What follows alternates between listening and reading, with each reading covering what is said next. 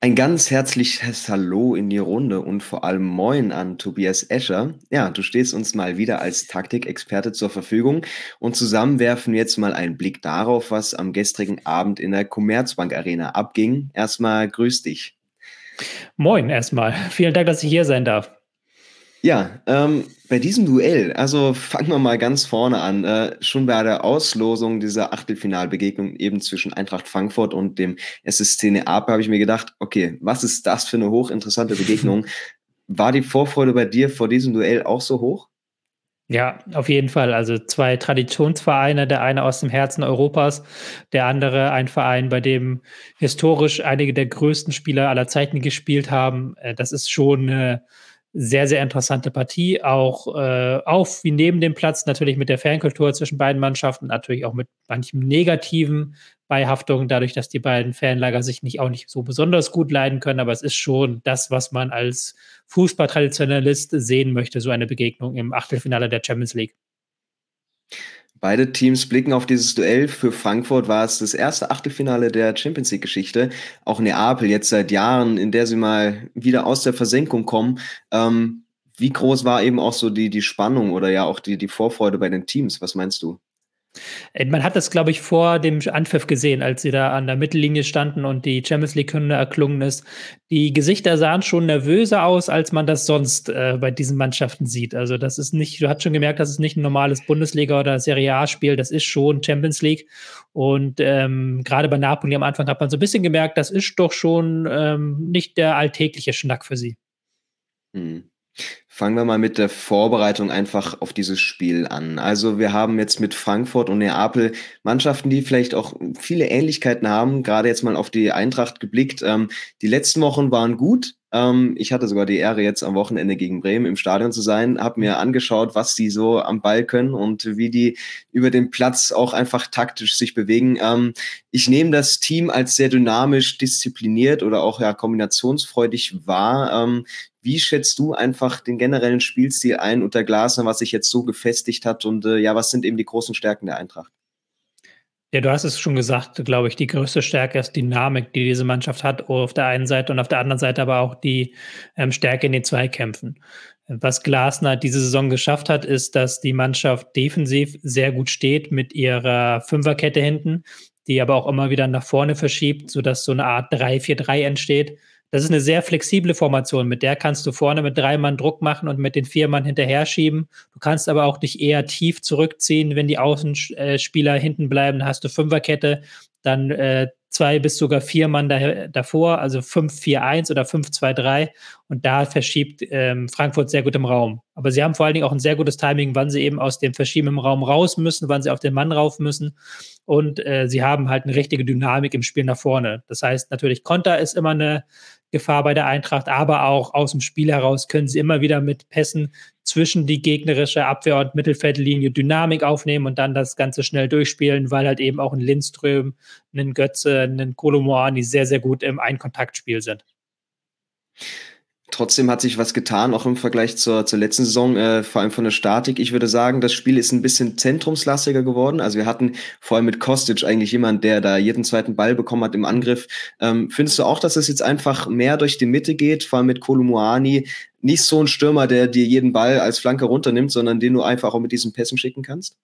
Genau, ich würde schon auch mal sagen, das ist die größte Weiterentwicklung zu den vergangenen Jahren. Eben sonst war immer dieser Linksfokus mit Kostic. Ich glaube, Götze ist da ein sehr, sehr wichtiger Spieler, der eben ähm, sich auch immer wieder fallen lässt, aber auch immer in der, in der zentralen oder in den Halbräumen bleibt, immer in diesen zentralen Spuren bleibt und von dort dann Sachen kreiert.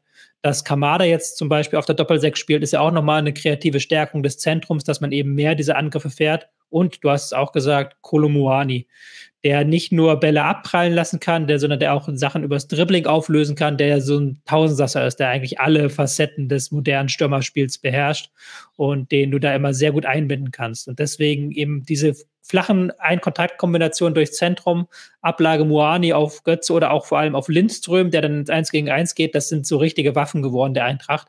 Man ist da nicht mehr auf einen Kostic, der auf links außen sich durchsetzt, angewiesen. Und ich hatte schon gesagt, die Ergebnisse waren überzeugend, offensiv und defensiv lief es eigentlich, ähm, aber individuelle Fehler sind immer noch im Spiel verankert. Da kommen wir auch gleich noch zu. Ähm, hast du da Gründe? Ist es noch fehlende Erfahrung oder wie kannst du das eben einschätzen, dass es da doch immer noch so Böcke gibt, die teilweise auch Spiele entscheiden können? Ich glaube, das eine ist, ähm, dass es die Eintracht riskanter spielt als manch anderes Team. Also die sind eben nicht wie äh, Bayern oder auch Leipzig vor allem aktuell mit einem relativ riskant, risikoarmen ähm, Kombinationsspiel, Ballbesitzspiel unterwegs, sondern sie wollen halt auch immer schnell kreieren, nach dem Ballgewinn dann nochmal schnell den Weg nach vorne gehen oder eben diesen Pass direkt auf Kolomoani spielen und gar nicht erst groß über die Außenverteidiger kommen und da dann pressbar sein. Aber da ist es natürlich auch, je mehr Risiko du gehst, desto höher ist die Wahrscheinlichkeit, dass etwas schief geht. Ist ja völlig logisch. Mhm. Und dann müssen wir aber natürlich auch so ein Stück weit über individuelle Klasse reden, weil natürlich die Eintracht jetzt nicht der Verein ist mit den allergrößten Stars Europas. Das sind schon alles wirklich, wirklich klasse Spieler, aber das hast du jetzt auch wieder beim Spiel gegen Napoli gesehen, dass eben der qualitative Unterschied zur europäischen Spitze noch groß ist und dass diese Fehler dann eher passieren. Gerade auch, weil sie in der Bundesliga dann eher nicht bestraft werden oder in der Europa League auch, sind das Fehler, die nicht bestraft werden, wenn du im Mittelfeld einen Ballverlust hast. Aber gegen Napoli in der Champions League, da sind die Fehler, die bestraft werden. Hm. Blick mal eben auf den Gegner. Also unter Spalletti ist es jetzt sein zweites Jahr ähm, bei Neapel. Das ist ja immer so ein entscheidendes und wichtiges Jahr für einen, für einen Trainer. Läuft es jetzt so, wie es sich vorstellt, mit dem Plan, mit der Mannschaft, die man sich aufbaut? Und das kann man natürlich so sagen. Also in der Liga ist es äh, einzigartig, was sie spielen. Und äh, jetzt eben auch diese Mannschaft, äh, die er geformt hat, ist nicht nur formstark, sondern dominiert auch Spiele und Gegner. Ähm, Hast du Neapel eine solche Entwicklung zugetraut und wieso ist es für dich vielleicht eigentlich auch eine der besten Mannschaften aktuell gerade in Europa? Ja, Spalletti ist halt so ein Trainer, der schon Jahre unter dem Radar flog, der eben immer diesen nächsten Schritt nicht ganz so geschafft hat, wie er es jetzt in Napoli geschafft hat, aber auch immer schon ein Trainer war, der für einen sehr flexiblen Stil steht, der jede Phase des Spiels im Blick hat, also jetzt kein so klassischer Kontertrainer oder kein Defensivtrainer oder auch kein Ballbesitztrainer, sondern das ist das, was Napoli jetzt auch auszeichnet, dass sie in jeder Spielphase Lösungen haben, dass sie sowohl schnell kontern können, als auch aus dem Ballbesitz heraus Dynamik aufnehmen, dass sie sowohl gut stehen, als auch gut vorschieben und den Gegner attackieren können, dass sie ein brutal starkes Nachsetzen nach Ballverlust haben, also das sogenannte Gegenpressing, das machen sie richtig, richtig stark. Und die, ich glaube, diese Vielseitigkeit in allen Phasen des Spiels, das ist das, was sie auszeichnet, dass du sie gar nicht auf so ein bestimmtes Merkmal festpinnen kannst, sondern dass sie da verschiedene Mittel und Wege haben, um zum Sieg zu kommen. Die Transferpolitik muss man natürlich auch rausstellen, also getrennt von einigen Allstars, die es gut gemacht haben, aber was sie für Personal verpflichtet haben, meine Güte. Also auch so Kim stelle ich ja immer so als Beispiel raus in der Innenverteidigung, den hatte wahrscheinlich niemand auf dem Radar, ähm, kommt aus der türkischen Liga und liefert jetzt so eine Bombenleistung ab. Also ähm, einfach auch eine gute Scouting-Arbeit und ein so passendes Team, so homogen. Ähm, ja, und dann kommen wir gleich mal zu den Aufstellungen. Also es ist jetzt nicht viel Überraschendes dabei gewesen bei Frankfurt. Ähm, Buta kam jetzt rein im Vergleich zum Bremen-Spiel. Das steht eher für eine defensivere Variante, denke ich mal. Ähm, hat dich sonst was überrascht in der Aufstellung? Nee, in der Aufstellung gab es für mich keine Überraschung. Also, dass hinten ähm, Jakic anfängt statt Hasebe, das hat der auch schon gegen, war ja auch schon gegen Bremen so. Mhm. Und der hat natürlich noch ein bisschen mehr körperliche Wucht, die auch gegen Usimen wichtig ist. Und ähm, dass sie taktisch so ein bisschen umgestellt haben, hat mich auch nicht überrascht, dass halt eben Buta rechts zum Einsatz kam. Was da auch deutlich auffällig war, ist, dass eben Lindström und Götze nicht ganz so zentral gespielt haben, wie das gewohnt ist. Vor allen Dingen Lindström ist sehr weit rechts rausgegangen, eben um diese Seite zu schließen gegen Napoli, um da eben diese Flügelattacken äh, zu schließen. Da haben sie dann eher am 5-4-1 verteidigt. Das hat, äh, war eigentlich schon fast logisch, wenn man weiß, dass da auf äh, links außen ein Quaradonna, wie er so schön genannt wird, ähm, dribbelt, dass man dann versucht, den immer wieder zu doppeln und zu, äh, zu trippeln, dass man da eben nicht in 1 gegen 1 Situationen kommen lässt und dann ist eben so mit einem Buter und einem rausgeschobenen Lindström eigentlich die logische Variante das Mittelfeld dann eher auf Ballsicherheit äh, ausgerichtet, eher als auf Robustheit. Also einen Rode hätte man vielleicht auch, auch wenn er jetzt noch unter der Woche ähm, auch ein bisschen raus war. Ähm, aber es ist jetzt aber so, du hast mit So und mit äh, Kamada jetzt nicht diese physischen Abräumer, die du da in anderen Mannschaften mhm. findest. Ähm, ist aber einfach auch eine Qualität der Frankfurter, dass sie das zumindest gut umwandeln können und natürlich eigentlich alle im Mittelfeld auch offensiv denken. Ja, das auf jeden Fall. Also ich würde So jetzt gar nicht mal so als äh, wenig robust bezeichnen. Der kann schon auch ordentlich zulangen und der kann auch, der geht auch mit dem Körper in die Zweikämpfe. Bei Kamada sicher ein bisschen anders. Aber ich glaube auch, dass man diese Pass und auch vor allen Dingen diese Ballsicherheit haben wollte für den Umschaltmoment. Weil das war, glaube ich, das, was der offensive Plan war, dass man dann wirklich guckt, okay, wie kriegt man jetzt dann den Ball einmal übers Zentrum direkt auf die Außen weitergeleitet. Also es war jetzt deutlich, deutlich größerer Fokus als auf die Außen, als auf äh, in der bisherigen Saison bei den Frankfurtern, weil man da eben auch gehofft hat, immer nach Ballgewinn auf die ballferne Seite zu kommen. Das ist so eine kleine Schwäche Napolis, weil die eben sehr riskant auf die ballnahe Seite schieben, selbst im Ballbesitz.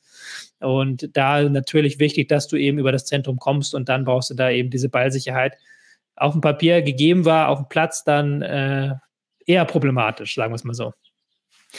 Die Italiener kamen im äh, gewohnten 4-3-3-System, also der offensiven Variante, ähm, mit einem Durchschnittsalter von 26,3 Jahren ungefähr. Auch keiner über 29, ähm, so gut eigentlich wie keine Überraschung in der Startelf, aber auch eben, weil alle Spieler so gut funktionieren.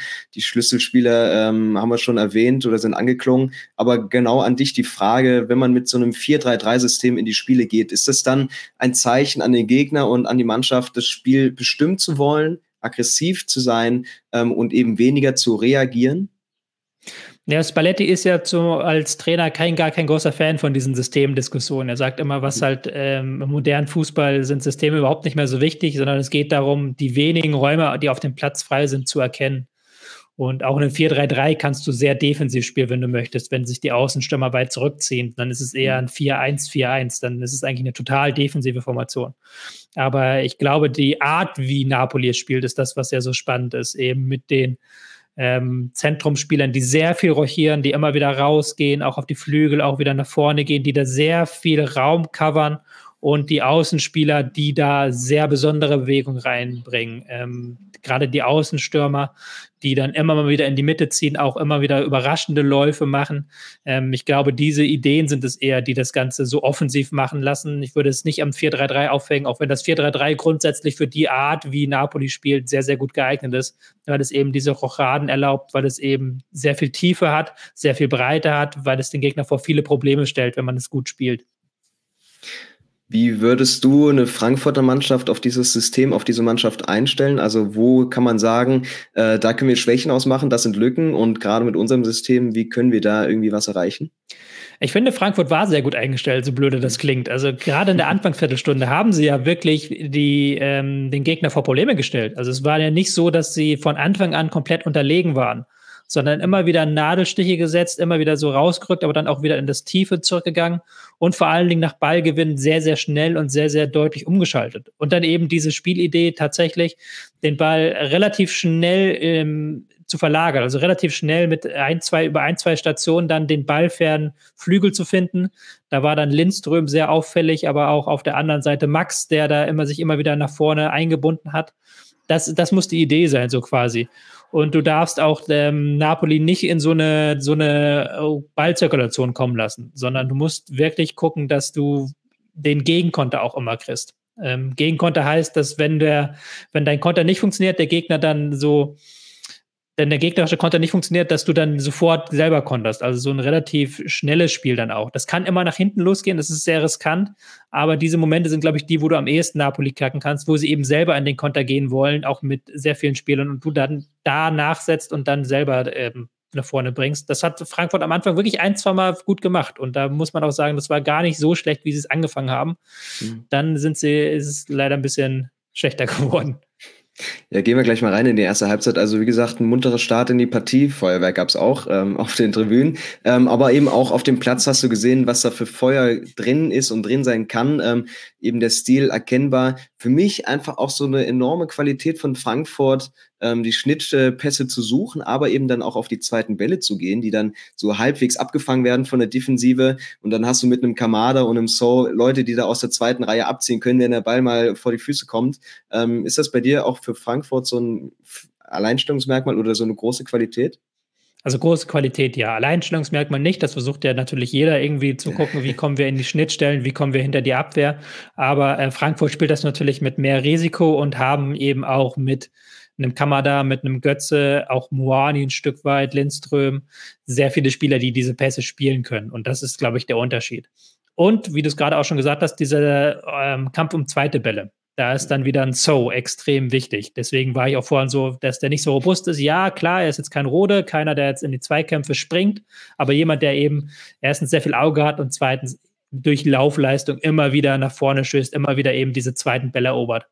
Und das haben sie in der ersten Halbzeit wirklich gut gemacht, eben wenn Napoli dann zum Konter direkt ansetzen wollte, Zweiter Ball, Napoli ein bisschen aufgerückt gewesen und dann eben sofort den Pass nach vorne reingespielt. Da hat dann eine Eintracht auch in der Anfangsphase zwei, drei gute Chancen gehabt. Also das war wirklich, wie man es eigentlich spielen müsste gegen Napoli. Wir haben es die Gäste dann aber geschafft, das Spiel mehr und mehr unter Kontrolle zu bekommen und dann eben auch zu den ersten wirklich gefährlichen Chancen zu kommen. Sind wir dann auch schon beim Elfmeter? Ja, ähm, ich glaube einerseits, dass du das hohe Tempo konnte Frankfurt einfach nicht äh, durchgehen, wollten sie auch nicht durchgehen, weil sie wussten, das können wir nicht mal 90 Minuten. Sie haben auch dann, als es ein, zwei Mal Napoli geschafft hat, eben dieses Pressing oder auch Gegenpressing der Frankfurter zu umspielen, da hat man gemerkt, okay, jetzt vielleicht sollten wir doch ein paar Meter tiefer stehen. Dann standen sie öfters in diesem 5-4-1, in diesem defensiven 5-4-1 drin und dann hat Napoli eben sich über Pass, über Passgenauigkeit dies, das Selbstbewusstsein abholen können. Und dann hast du auch deutlich gemerkt, okay, jetzt spielen sie das Napoli-Spiel. Dann gab es diese ähm, Pässe eben, die so typisch Napoli sind, wo sie hinten einfach ganz ruhige Querpässe spielen und einfach aus dem Nichts heraus mit dem ersten Kontakt spielt der Verteidiger dann den Ball in die Schnittstelle rein, spielt dann den Chip-Pass über das Mittelfeld rüber. Oder auch die ähm, Aktion, wo der Außenstürmer nach innen zieht und dann sofort den Pass vom Außen bekommt, also sofort den diagonalen Pass Richtung Strafraum. Mhm. Ähm, das war ja auch, glaube ich, vor dem Elfmeter dann die Situation, dass eben aus dem Mittelfeld heraus so ein Pass auf den einstartenden ähm, Außenstürmer gespielt wurde und dann der Ball an den Pfosten gegen Lozano war es, glaube ich, der den Ballschuss an den Pfosten gesetzt hat. Und ja. dann eben dieses Foul von Buta, so ein ganz typischer Napoli-Angriff, den sie einfach spielen können, wenn sie dann in ihren Rhythmus kommen. Ja, Trapp hat den Elver noch gehalten. Ähm, was mir dann aber so ein bisschen gefehlt hat, war eben dieses Aufrütteln in der Mannschaft. Also gerade in der Europa League letzte Saison hat man das eigentlich gesehen. Auch da gab es mal Gegentore oder ja einfach Rückschläge, aber die Mannschaft ist mit so viel Elan zurückgekommen. Das hat Neapel quasi im Keim erstickt und einfach weitergemacht und sich dann auch schnell belohnt. Ähm, einfach so die Mentalität oder so die Frische im Kopf bei Frankfurt vielleicht auch ein bisschen vermisst. Ja, ich glaube, es war, ich weiß nicht, ob Mentalität, aber sie haben schon deutlich gemerkt, shit, das ist heute ganz, ganz, ganz, ganz schwierig. Da mhm. gab es so ein paar Situationen, wo sie dann ähm, den Ball erobert haben und Napoli sofort mit drei, vier Mann sie umringt, den Ballführenden umringt haben. Und wo sie dann, wo du deutlich gemerkt hast, okay, hier kommen sie nicht raus, wie sie vielleicht in der Bundesliga rauskommen würden. Und dann war der Ball schon wieder bei Napoli. Da hat mir dann in diesen ähm, Momenten dann ein bisschen die Ballsicherheit gefehlt, dass du halt auch mal selber den Ball hältst, eine Ballbesitzphase reinbekommst, der Gegner sich wieder zurückziehen musste. Napoli hat eigentlich den Ball immer direkt zurückerobert und sei es, weil Frankfurt eben diesen Konter erzwingen wollte und den Ball vorne hingespielt hat. Jetzt glaube ich auch so, dieses Tor ist auch so ein bisschen sinnbildlich gewesen dafür, wo ähm, Götze dann eben einen Fehlpass spielt, weil er eben diesen Pass nach vorne erzwingen will und wo dann auch die Ordnung der Frankfurter nicht so gegeben ist, dass sie sofort Zugriff bekommen. Napoli hätte in derselben Situation sofort den Ball zurückerobert, aber Frankfurt, ich glaube, es war So oder Kamada, auf jeden Fall ein Sechser ist ganz, ganz weit außen, der andere ist auch sehr ballnah aufgerückt.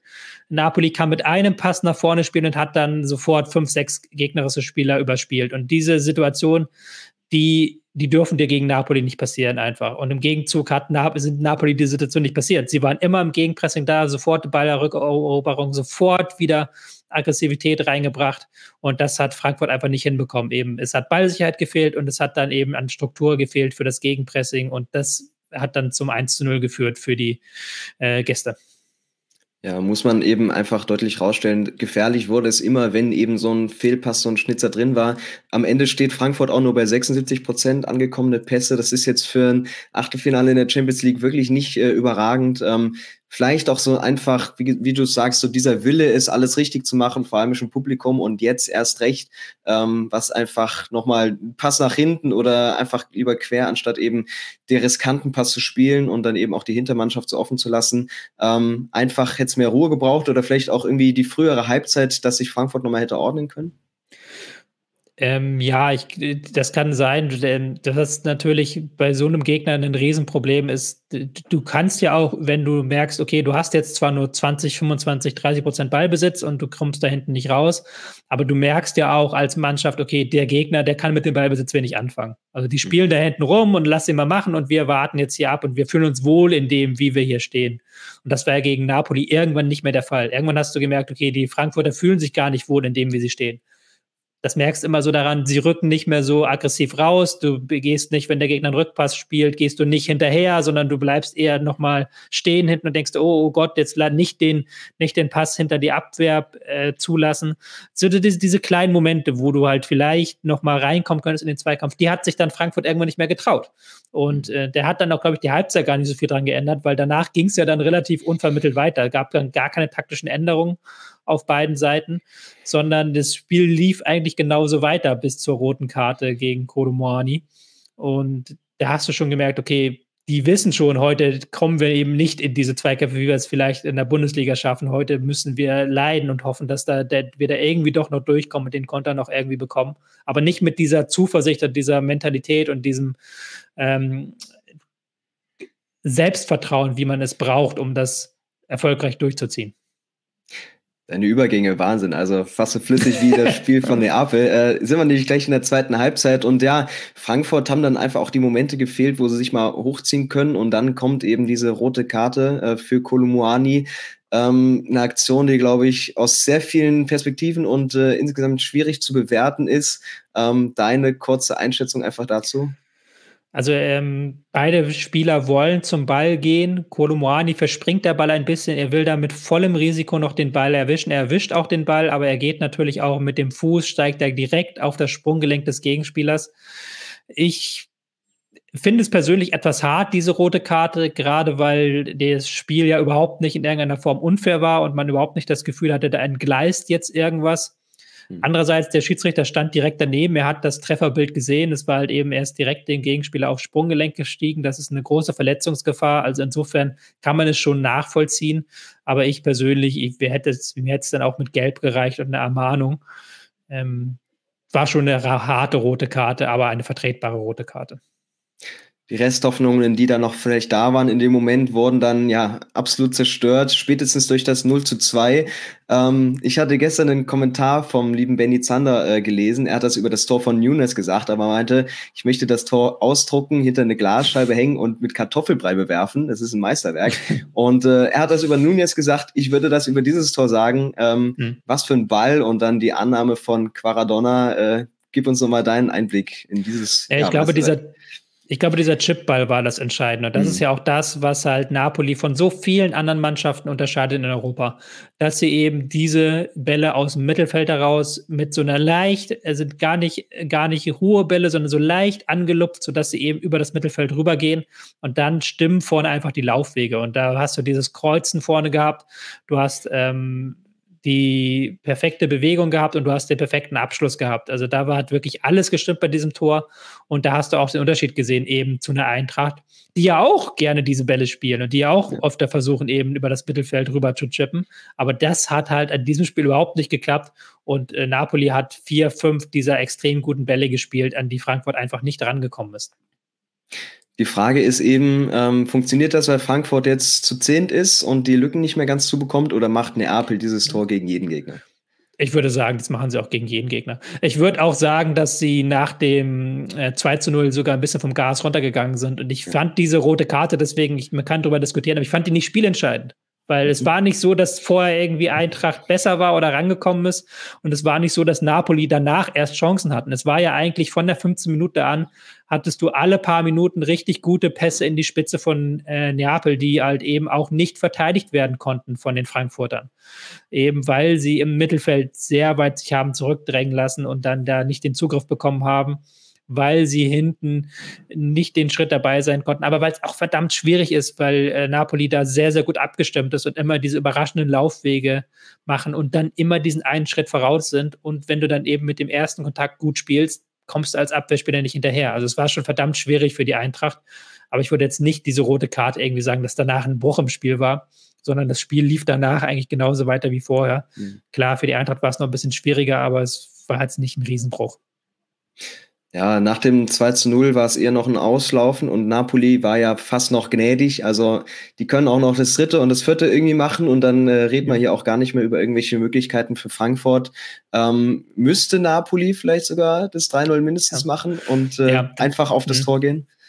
Ja, das habe ich mir auch gedacht zwischendurch. Also du hast mhm. schon gemerkt, bei Napoli gab es so einen Bruch auch mit den Wechseln. Dann hat es eben nicht mehr ganz so diese Harmonie gehabt im Spiel durch das Mittelfeld. Dann gab es eben nicht mehr diese perfekt eingestimmten Laufwege. Das hast du schon gemerkt ich glaube schon, dass sie da mit mehr Toren eigentlich rausgehen müssen, so blöde das klingt. Das ist jetzt Kritik auf allerhöchstem Niveau, aber sie waren eben über 75 Minuten komplett dominant äh, und haben dann in der Schlussviertelstunde auch, das hatte man so gemerkt, nicht mehr eben diesen letzten Drang zum Tor. Und Frankfurt mhm. konnte das dann in einem 5-3-1 relativ gut verteidigen, wobei 5-3-1 eigentlich auch eine sehr, sehr schwierige Formation ist, wenn du spielst. Man hört das ja schon halt. Mhm. Im Dreier-Mittelfeld, da hast du nicht viel Präsenz. Du hast vorne einen Stürmer, da hast du überhaupt gar keine Präsenz. Da kannst du eigentlich als Gegner den, äh, die Außenverteidiger hinten festpinnen und dann kannst du dich da durchspielen. Gerade als Napoli müsste das möglich sein. Und da, das könnte vielleicht noch ein bisschen gefährlich werden im Rückspiel, weil wenn sie das 3-0 machen, sind wir ehrlich, dann äh, brauchst du als Frankfurt fast gar nicht mehr anreisen, dann kannst du eigentlich nur noch die schöne Atmosphäre mitnehmen, weil 3-0 aufholen auswärts ist schon, das wäre schon ein noch, ein noch größeres Wunder als alles, was in der Europa League-Saison passiert ist. Ein 2-0, ja, wenn du ein frühes 1-0 machst und dann so eine Universität reinbekommst, das, das ist, mhm. glaube ich, noch möglich eher als nur so ein 3-0. Vielleicht aber auch einfach eine Qualität von Neapel, sich die Kräfte einzuteilen. Werden wir mal schauen, wie das jetzt dann in den nächsten Wochen aussieht. Ähm, kommen wir mal zu den Einwechslungen und Auswechslungen. Also bei Frankfurt kamen dann Knauf und Bourré, eigentlich als das Spiel schon verloren oder entschieden war. Ähm, hättest du dir da vielleicht auch frühere Wechsel gewünscht, vorgestellt? Gerade jetzt nach dem Platzverweis, mhm. kann man da eher reagieren oder wie siehst du das? nach dem Platzverleih glaube ich, gar nicht so sehr, weil mhm. da natürlich jeder Spieler, der reinkommt, ist erstmal ein armes Schwein, weil du natürlich dann dem Spieler auch keine Ballkontakte geben kannst, damit er reinkommt. Du bist halt, dann musst dann direkt in so eine äh, Laufmasche kommen. Du musst direkt halt eben in so ein Verschieben reinkommen. Das ist, glaube ich, ganz, ganz schwierig. Ähm, ja, ist natürlich jetzt Kritik auf allerhöchstem Niveau. Und das will ich mir auch gar nicht anmaßen, ja zu sagen, ob man da schon zur Halbzeit wechseln muss, ob man da schon zur Halbzeit ein bisschen mehr Risiko gehen muss. Das ist Napoli und das ist mit äh, aktuell vielleicht zusammen mit Manchester City die beste Mannschaft in Europa. Und da kann man natürlich dann nicht von der Mannschaft wie Eintracht Frankfurt erwarten, dass sie da eben mit erhobenem Haupt aus der Halbzeitpause kommt und plötzlich mit drei Mann vorne presst und die Außenverteidiger hochschiebst. Insofern kann ich schon verstehen, dass da die Wechsel so spät kamen und kann auch verstehen, wie er an Frankfurt das angegangen ist. Ähm, auch vor allem bei Napoli haben wir, glaube ich, die beste Mannschaft gesehen, die auf dem Platz eben stand. Ähm, also korrigiere mich, wenn ich falsch liege, aber ich habe das Gefühl, so seit der Einführung von fünf Wechseln hatte ich selten irgendwie so ein Spiel erlebt, in dem die Auswechselspieler oder Joker so wenig Bedeutung oder Auswirkungen noch für das Spiel hatten. Hatte natürlich dem Verlauf auch äh, viel äh, geschuldet. Ähm, aber gerade so auf Frankfurter Seite fehlt mir dann einfach so dieser eine, eine Typ auf der Bank, der auf jeden Fall nochmal Chancen kreiert und auf jeden Fall nochmal da mhm. vorne reingeht. Äh, ja, ist da einfach auch zu wenig Qualität dann? Ja, das natürlich ist, hat Frankfurt eine ganz klare erste Elf und Glasner weiß ja auch, warum er bis auf immer ein, zwei Ausnahmen die Spieler durchspielen lässt, weil diese erste Elf halt eben deutlich mehr Qualität hat als alles, was auf der Bank sitzt. Aber das muss auch so sein. Also das ist, klingt jetzt brutal. Eintracht ist Europa League-Sieger, ja, aber Eintracht ist jetzt auch kein jahrelanges Spitzenteam, das gewachsen ist sondern ist eine Mannschaft, die sich im, äh, in der Entwicklung befindet und eine Mannschaft, die finanziell einfach nicht auf dem Niveau ist, dass sie eben 15, 16, 17 Mann auf einem Niveau haben kann. Das ist, das ist völlig klar.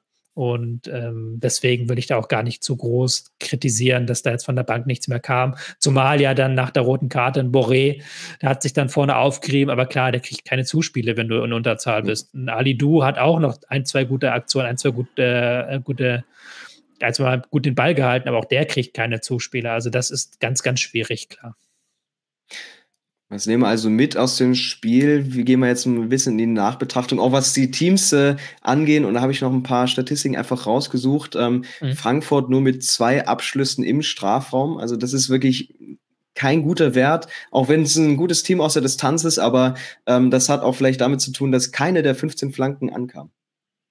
Oh ja, das ist auch eine interessante Statistik. Das habe ich noch gar nicht ähm, gesehen gehabt, dass sie äh, keine Flanke an den Mann gebracht haben. Weil das war ja auch so ein Ding, dass sie natürlich eben durch dieses äh, die relativ breite Mittelfeld, was sie im Vergleich zu sonst hatten, dass sie dann eben, wenn sie ins letzte Drittel gekommen sind, über die Flügel. Und das ist eigentlich diese Saison überhaupt nicht das Spiel der Eintracht. Ähm, klar, Kolomani kann da mal so eine Flanke erwischen, aber ansonsten haben sie da relativ wenig Präsenz im gegnerischen Strafraum, versuchen dann eher auch immer flach in den Strafraum zu bekommen, nochmal diesen ähm, kleinen diagonalen Pass an das Strafraumeck zu spielen. Das hatten sie jetzt in diesem Spiel gar nicht geschafft und das ist fast schon folgerichtig äh, gegen Napoli, die da hinten an der Verteidigung auch sehr gut aufgestellt sind. Hm. Zumindest über die Stunde hattest du mit Lindström und Kolumuani auch sehr dribbelstarke Spieler auf dem Feld. Allerdings gab es eben nur neun Dribblings, die am Ende erfolgreich waren. Also auch das irgendwie dann kein, kein Mittel, das funktioniert hat. Ähm, ja. mhm. Neun ist jetzt gar nicht so ein unter, unterirdischer Wert. Also da habe ich schon sehr viel Schlechteres gesehen. ähm, klar ist jetzt nicht, ist jetzt kein Bino Gittens, der am Wochenende, glaube ich, 16 Dribblings irgendwie gewagt hat in einer halben Stunde und von denen acht funktioniert haben. Aber mhm. neun ist, ist gegen Napoli, wenn du gerade so wenig Ballbesitz hast, ein okayer Wert. Ich glaube eher, dieser Flankenwert finde ich fast noch interessanter als diesen Dribblingswert. Ja, aber immerhin gab es 15 abgefangene Bälle. Also Frankfurt natürlich mit dem Tempo auch eine Kontermannschaft, aber da einfach zu wenig äh, draus äh, mitgenommen. Du hattest schon erwähnt, also Napoli war dann eben die Mannschaft, die den Ball auch sofort wieder zurückgewinnen kann oder eben dann so gut steht in der Rückwärtsbewegung. Ähm, vielleicht aber ein Mittel als Auswärtsteam in Neapel weiter auf diese, diese Bälle zu gehen und dann ja vielleicht auch ein bisschen mehr Glück zu haben bei den Kontersituationen. Ja, das Problem natürlich ist, dass ein, äh, Napoli eben ja keine so eine klassische Ballbesitzmannschaft ist, wo du sagen kannst, okay, ähm, wenn der Konter dann nichts wird, dann macht's nichts, weil die dann eher einfach wieder in den Ballbesitz gehen. Sondern Napoli ist ja eine mhm. sehr, sehr starke Kontermannschaft. Das haben wir jetzt auch wieder gesehen in diesem Spiel. Also die können dich richtig, richtig brutal auskontern. Und deswegen ist es so eine ganz, ganz schwierige Situation für die Eintracht, weil sie ja eine Balance irgendwie finden müssen. Sie dürfen jetzt nicht ganz so passiv spielen, wie sie es im Hinspiel gemacht haben. Das sie brauchen ja die Tore, also das geht ja gar nicht, es gibt keinen Sinn. Sie müssen ein bisschen weiter vorrücken, sie dürfen aber nicht zu viele Räume lassen, damit Napoli eben nicht selber in ein Konterspiel kommt. Das ist eine richtig, richtig brutale Aufgabe. Ich kann mir in meinem geistigen äh, noch kein Szenario in meinem Kopf vorstellen, wie sie das gewuppt bekommen wollen, wie da die Balance sein soll, damit sie wirklich Napoli besiegen. Was aber auch daran liegt, dass Napoli so wenige Teams die Saison besiegt haben. Also es ist ja überhaupt ein Szenario, das relativ selten vorkam. Mhm. Was man vielleicht nochmal rausstellen kann, bei Neapel eben äh, noch eine Statistik, die ich gesehen habe. Äh, alle, also gleich zehn Spieler waren äh, an Minimum drei Chancen beteiligt oder sage ich mal dem, dem Aufbau zu Chancen, auch Meret oder Kim, äh, einfach der Aufbau, dass quasi fast alle Spieler im Angriff beteiligt sind, was es dann natürlich äh, schwer macht, da hinterherzukommen für die Mannschaft, zu verschieben für das Gegnerteam. Ähm, wie kann man vielleicht da noch ein bisschen mehr entgegenwirken, ob man da früher drauf geht oder einfach sich ein bisschen äh, mehr zurückzieht und die Räume mhm. Ja, es ist natürlich brutal schwierig, weil du eben bei Napoli nicht diese eine Angriffsrichtung hast. Es ist nicht so wie vergangene Saison Frankfurt Kostic. Du wusstest, der Ball geht nach links außen. Und man muss ja auch sagen, zum Beispiel, dass Quarazkelia wurde ja sehr gut verteidigt von der Eintracht er hat, war ja über weite Strecken gar kein Faktor. Äh, hat er den Elfmeter noch verschossen, hat dann zwar das 2-0 vorbereitet, aber ansonsten hatte der kein gutes Spiel, weil Frankfurt ihn halt sehr gut gedoppelt und getrippelt hat auf der Seite. Aber das ist halt eben Napoli, die haben noch drei, vier, fünf andere Spieler und dann ist halt eben auf rechts außen Lozano, der dann eben ein super Spiel macht. Also das ist halt dann ein Riesenunterschied zu den anderen Teams. Also dass du eben diese komplette Breite hast an Spielern, die das hinbekommen. Ja. Eine Möglichkeit, die Frankfurt auch wenig wahrgenommen hat, waren eben Standards. Okay, es gab vier Ecken, auch wenig Freistöße. Ähm, gerade gegen Bremen hat das noch ganz gut funktioniert und sind eigentlich auch eine sehr clevere und sehr wache Mannschaft bei Standards. Ähm, für das Rückspiel vielleicht noch eine Möglichkeit oder ist da Neapel auch einfach zu reif und zu abgeklärt in den Situationen? Ja, Frankfurt ist in der Hinsicht eine sehr, sehr seltsame Mannschaft, weil sie eben äh, sowohl offensiv gute Standards spielen, aber sie sind auch sehr standardauffällig in der Defensive. Mhm. Das ist, darf man ja auch nicht vergessen. Ähm, das ist ja auch ein Problem äh, für die Frankfurter. Aber ja, über die Standardsituation ist natürlich was, wo du kommen kannst, weil auch ähm, Napoli gerne mal das taktische Foul mitnimmt. Also sie spielen es ja doch relativ riskant im Gegenpressing. Wenn es dann nicht klappt, dann doch vielleicht nehmen sie dann gerne mal das taktische Foul mit ähm, was clever ist, aber was dann eben, wenn der Gegner stark ist bei Standards, zu Problemen führen kann, wenn man auch sich dann mal traut, aus ne, von der Mittellinie einen Freischuss in Richtung Strafraum zu schlagen. könnte noch eine Option sein, aber auch da wieder aufpassen, Eintracht, weil Defensivstandards sind diese Saison eine echte Schwäche der Mannschaft. Hm. Dann vielleicht noch äh, halbwegs zum Abschluss ein Wort einfach noch zum Schiedsrichter Arthur Suarez Diaz. Also die rote Karte haben wir schon ein bisschen auseinanderklabüstert, aber die restliche Leistung fandst du es okay für das Niveau eben angemessen? Ähm, ich fand, es war eine okay Leistung. Also ich fand, es gab so kleine Entscheidungen immer, wo man sich gedacht hat, okay, da fehlt mir jetzt die klare Linie, weil dann kommen Spieler von hinten, trifft Ball und Gegner und dann gibt es auf der einen Seite eine ein Freistoß, auf der anderen Seite nicht. Das waren so kleine Dinge, die mal passiert sind. Ähm, trotz der roten Karte würde ich jetzt nicht sagen, dass der Schiedsrichter großartig spielentscheidend war. Dafür ist da zu wenig passiert. Der Elfmeter war ein klarer Elfmeter. Ähm, da kann man gar keine zwei Meinungen haben. Und deswegen finde ich, es war jetzt nicht spielentscheidend für die Eintracht. Dafür war Napoli zu gut. Da muss man jetzt kein, keine große Geschichte aufmachen, dass der Schiedsrichter ja. die Eintracht verpfiffen hätte. Das, das war es nicht. Nein. Haben wir in den letzten Wochen ja auch schon ganz andere Sachen gesehen. Ähm, damit kommen wir zum Ausblick. Also Fakt ist, ein 0-2 in Neapel und äh, definitiv ohne Kolumuani ist eine riesige Hypothek. Was ist für dich noch drin? Hat Frankfurt noch realistische Chancen? Ich würde die Chancen auf maximal 10% schätzen. Dafür war dieses Spiel mir zu eindeutig. Es war ein Heimspiel für die Eintracht. Sie haben eigentlich nur 10 Minuten, 15 Minuten richtig mutig nach vorne gespielt und auch die Pässe angebracht und danach nicht mehr. Sie haben natürlich aber noch diese 10% Chancen. Also die Chancen sehe ich über 0%. Wenn sie eben diese Bälle in die Spitze besser spielen, wenn sie es schaffen, die äh, Napolitaner lange genug vom eigenen Tor fernzuhalten, wenn sie auch ein bisschen Matchglück haben. Das muss gar immer dazukommen, klar. Wenn sie eben ihre Chancen dann nutzen, was ja auch die Eintracht in Europa auszeichnet, dass sie aus wenigen Chancen viele Tore machen können. Ich glaube, es ist wichtig, dass sie dieses Tor in Neapel früh bekommen. Also, mhm. dass sie nicht lange 0-0 spielen, sondern dass sie ein frühes Tor bekommen, dass da eben auch so ein bisschen Nervosität reinkommt äh, in die gegnerische Mannschaft, dass sie da eben dann immer mal wieder Ballgewinne erzielen können, weil Napoli ja auch manchmal dazu neigt, zu sehr aufzudrehen dann und zu sehr zu wollen, diesen Chipball zu spielen. Das ist höchstens noch die Chance für die Eintracht. Aber ich würde schon sagen, Napoli nach diesem Spiel muss man ja auch mal wieder sagen, klasse Leistung von Napoli. Es war nicht mehr ihre beste Leistung dieser Saison. Und sie, es war trotzdem eine so, so reife und so, so gute Leistung in allen Spielphasen. Also da muss schon eigentlich ein halbes Wunder passieren, dass die Eintracht da noch weiterkommt. Könntest du dir vorstellen, dass Glasner das System ein bisschen umstellt, gerade ohne den Fixpunkt Kolumuani, vielleicht andere Waffen nimmt? Ähm, man braucht, glaube ich, nicht über Viererkette reden, aber das einfach anders aufbaut, mit vielleicht mehr Präsenz auch im Mittelfeld? Ja, kann ich mir vorstellen. Also kann ich mir schon vorstellen, wenn Boré dann vorne reinkommt, dass man dann eben noch guckt, auch, dass man das nicht mehr da so breit anlegt in diesem Spiel, dass mhm. man vielleicht, wie du gesagt hast, das Mittelfeld mit einem weiteren Spieler stärkt, wäre eine Idee. Ähm, Viererkette wäre dann spätestens zur zweiten Halbzeit, wenn man noch im Spiel ist, eine Idee, um eben vorne einen Mann mehr reinzubekommen, um auch die gegnerischen Ausverteidiger vielleicht so ein bisschen nach hinten zu drängen, indem du zwei echte Außenstürmer dann spielst. Das sind so Ideen, die man da verfolgen kann. Ich kann mir aber nicht vorstellen, dass Glasner jetzt zur Revolution bläst und eine komplett neue Variante bringt, sondern eher aus der bestehenden Variante, dieses 3-4-3, 5-4-1-Ding, ist ein bisschen offensiver interpretiert, ein bisschen anders interpretiert im Mittelfeld. Das sind, glaube ich, die Wege, die er gehen wird.